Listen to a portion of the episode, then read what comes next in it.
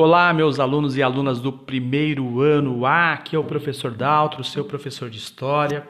E hoje a gente vai falar um pouquinho aqui sobre a importância que se tem da gente fazer a nossa parte e muito bem feito sempre, porque sempre alguém vai estar tá observando. Né? A gente tem que dar sempre o melhor da gente. Se a gente for fazer qualquer atividade, por mais simples que seja, que a gente faça sempre da melhor forma possível. A gente quer fechar o bimestre com vocês e quer fechar bem a gente quer fechar lá em cima, porque é um momento de dificuldade e a gente tem que aprender a superar nas dificuldades, que não vai ser também, uh, não é a primeira, não vai ser a última, a gente sempre vai ter problemas, a gente tem que aprender a lidar com essas situações adversas para que a gente possa nos construir sempre ainda mais quanto cidadão.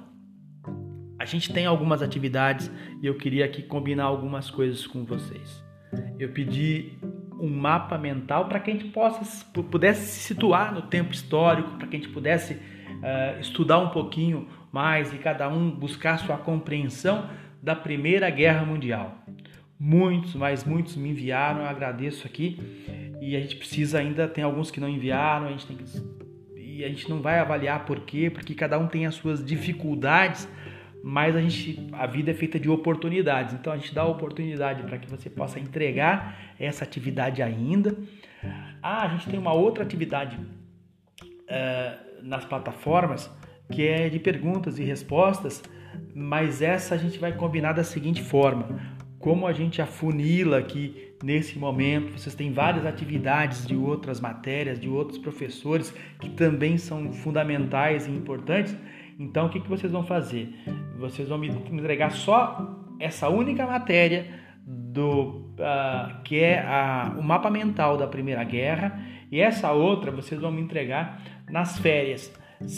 Se focarem né, em pouco tempo, uh, em questões de alguns 15, 20 minutos, vocês conseguem uh, responder todas as, as, as perguntas e essa atividade que foi proposta aí para que a gente pudesse fechar o bimestre.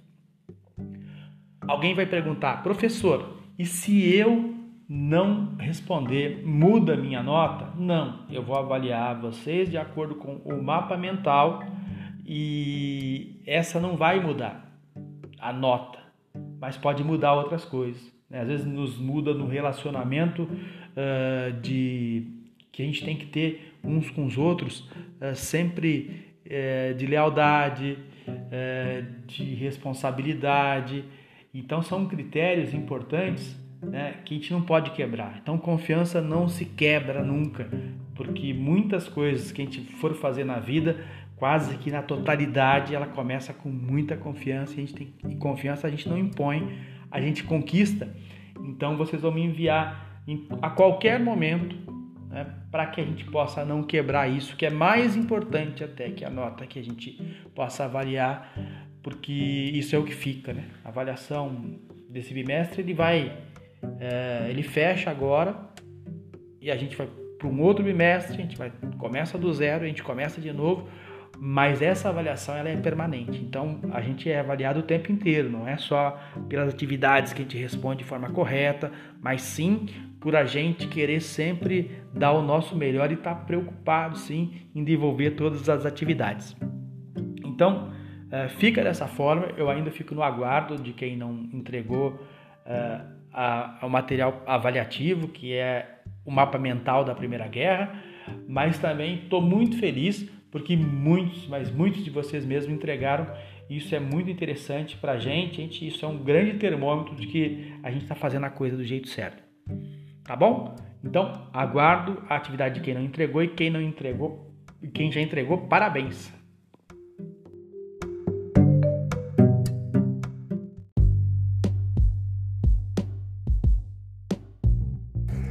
Olá, alunos e alunas do primeiro A, aqui é o professor Daltro, professor de História, e a gente vai falar um pouquinho sobre a desigualdade social, que é importante para que a gente possa fazer a compreensão aí de outras situações. Né? Então, os preconceitos sociais, a desigualdade social, a gente pode aqui alencar em três fatores importantes Né? A primeira é a questão do preconceito, né? que às vezes é um, a discriminação e a segregação. Né? O estereótipo que a gente cria, às vezes, no preconceito, falando apenas do preconceito agora, a gente cria um estigma e aí a gente fala, às vezes, que determinada região, determinadas pessoas de uma região são preguiçosos ou qualquer coisa assim. Isso é um exemplo né, é, de preconceito que a gente possa ter em relação às pessoas, em relação à sociedade, em relação aos outros. Saindo do preconceito, a gente tem a questão da discriminação, né, que é um pouquinho mais intenso. Né, e a gente poderia medir isso, por exemplo, uh, na questão da discriminação do, no trabalho, por exemplo, das mulheres, onde as mulheres mães vão ter mais dificuldade por conta do preconceito, dessa discriminação, que é um pouco mais que o preconceito. E é importante que a gente também coloque que a discriminação já é um pouco, já, já vai mais para a linha da ação.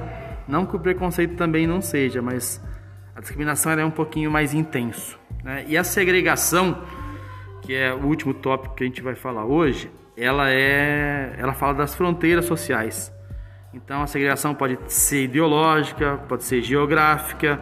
A gente tem uma, um exemplo no apartheid, né, em determinado momento da história, que vocês já devem ter visto, uh, onde afastam as pessoas, segregam as pessoas, distanciam as pessoas das questões do Estado, onde o Estado talvez não chegue. Né? Então não chega a saúde, educação, saneamento básico, muito parecido né, com o que Hitler pregava, que era a raça pura.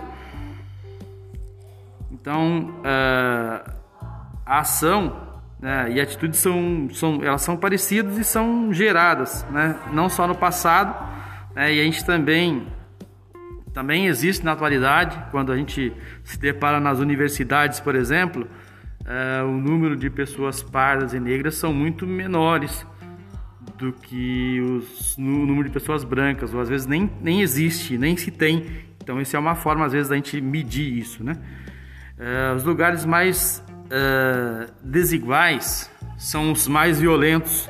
Né? Então, buscar sempre a igualdade de oportunidade, eu gosto de usar a palavra equidade, que é melhor do que igualdade, uh, a gente pode aí de alguma forma diminuir o impacto da violência. Citaria aqui três pensadores para que a gente pudesse pesquisar, para que a gente pudesse ler um pouquinho. Né? O primeiro, eu gostaria de falar de Rousseau.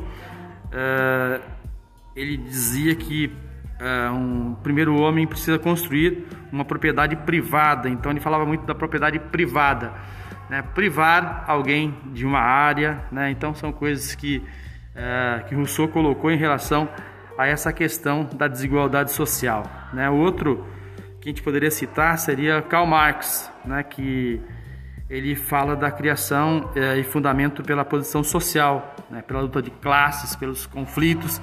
Então, também é uma importante referência para que a gente possa estar tá nos aprofundando um pouco mais. Né? E também citaria uh, Max Weber, né? e porque ele falia, fala também da questão econômica, é, na questão política, as, pessoas às vezes são segregadas pela, pela posição política que se tem, é, por cunho social, status, nobreza, e aqui a gente abre um parênteses aí para dizer que, é, que, que, esse, o, que Weber ele via essa, esse, esse distanciamento social uh, não só na questão uh, financeira, mas também no sobrenome de peso, de uma família tradicional. Então existia isso. Então por hoje é isso, né? Seria é uma introdução para que a gente possa começar a discutir o preconceito social. Sugiro que a gente comece a avaliar esses preconceitos, perceber eles no cotidiano e se puderem colocar isso em papel, colocar no caderno, seria muito interessante para que a gente pudesse fazer um debate assim que a gente se encontrar. Forte abraço, tudo de bom para vocês.